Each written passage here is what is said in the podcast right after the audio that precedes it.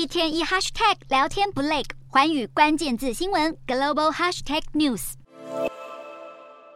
爬上梯子进入战机，菲律宾总统小马可是七日在菲律宾空军展演上乘坐 FA 五十战机。飞上蓝天，这款战机是南韩生产的轻型攻击机。菲律宾总共采购过十二架。一国总统像这样亲自搭乘战机，或许是要展现捍卫主权的决心。例如，菲律宾日前才宣布要新增四处军事据点让美军使用，虽然没有对外公布确切地点，但外界一致认为，距离台湾最近的吕宋岛上就有不止一个据点存在，其中最近的距离台湾只有四百公里。看看地图就知道菲律宾北部距离台湾有多近。日前小马可斯就说过，台海危机菲律宾不太可能置身事外。菲律宾积极向美国靠近，就是因为南海局势日益紧张。日前大量中国渔船在非常靠近菲国领土的仙宾礁附近出没。更早之前还发生过菲律宾海巡遭到中方用镭射光照射的事件。就连美军侦察机也曾经在菲国附近空域遭到中共歼十一战机挂弹伴飞。美国加大声援菲律宾力道，除了邀请盟国一起在南海巡逻，在法律战上也持续支持南海仲裁案